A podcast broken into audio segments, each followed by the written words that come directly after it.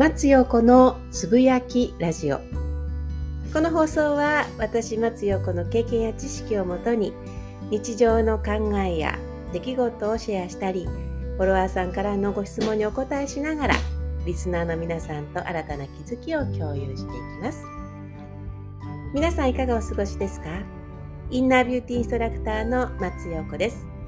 私は普段ボディワークやボディワーカーの養成育成講座セミナーの講師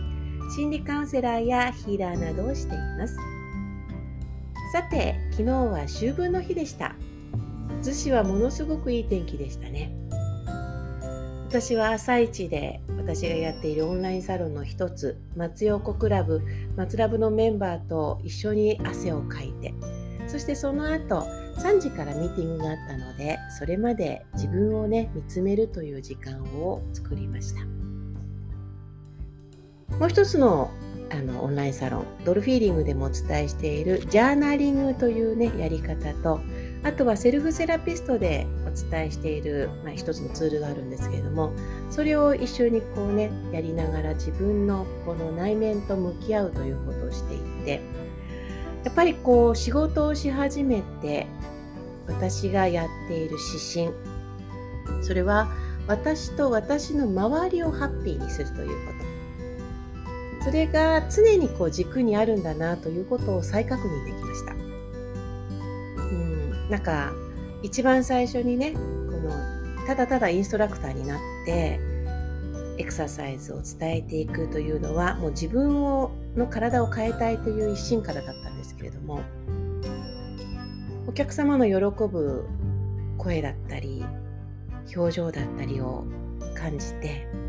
そしてご感想をねたくさんいただくようになって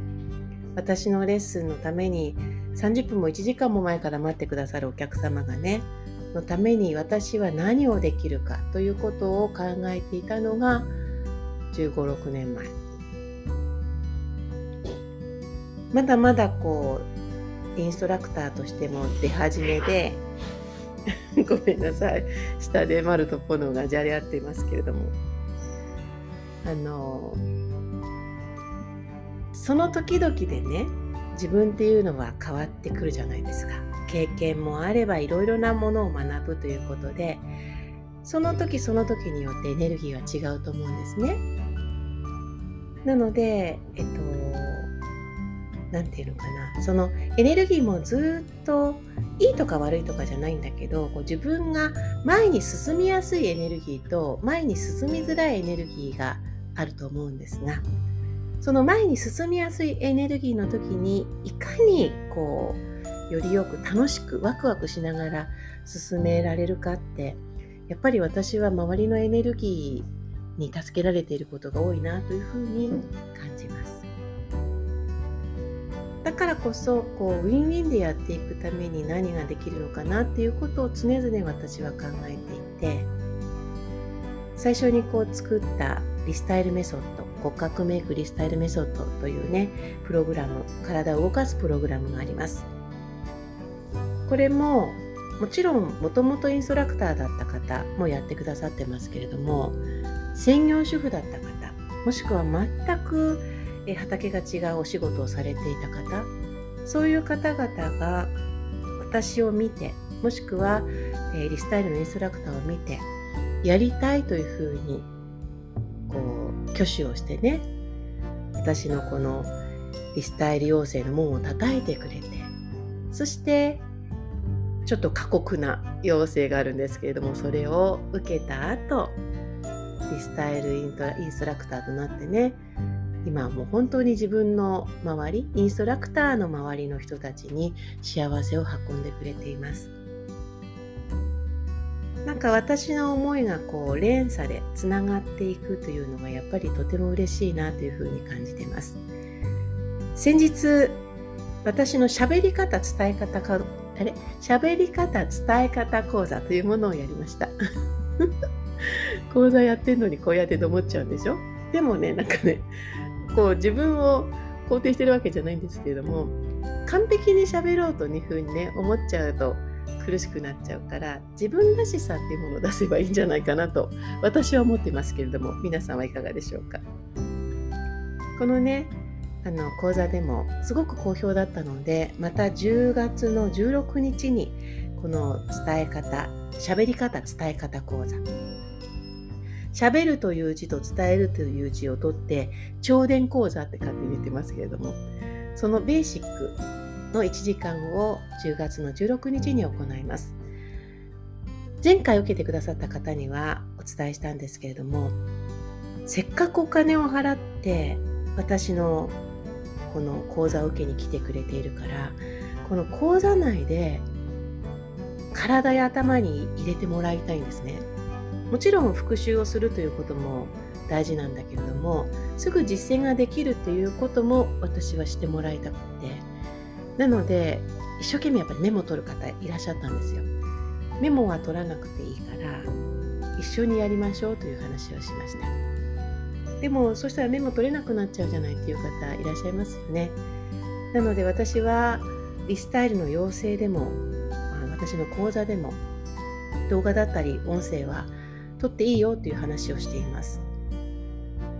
あとは音声をねあの動画をお渡しするということもしてます。特にオンラインになってからそれが多くなってきたかな。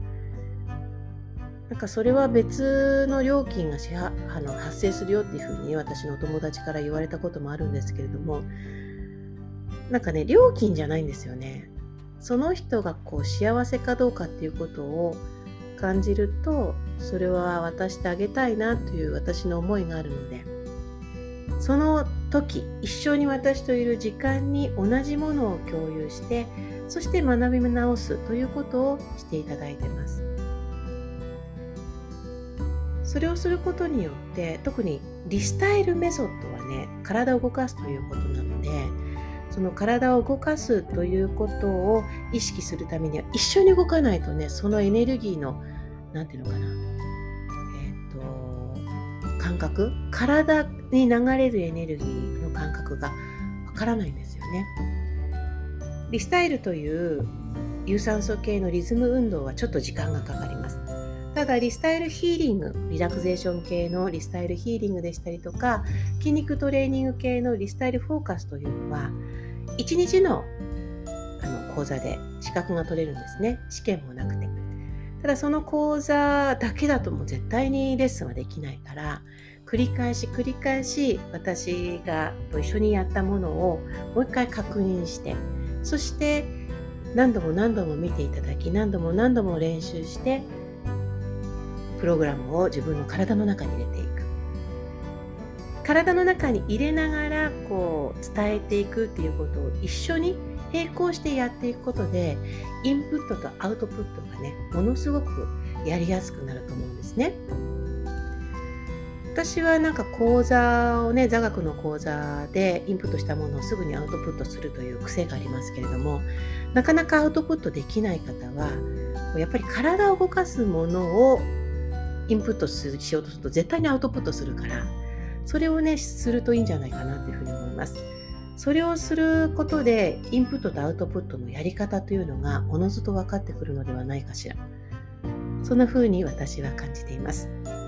そのリスタイルヒーリングとリスタイルフォーカスが、えっと、10月にあります。10月の7日木曜日がリスタイルヒーリングそして10月の8日金曜日がリスタイルフォーカスちょっと長丁場丸1日10時から10時から、えー、5時まで夕方の5時までになっちゃうんですけれどもここでしっかりとお伝えしたいと思いますのでご興味のある方はいらしてください。では今日も最後までお聴きいただきありがとうございました。松陽子でした。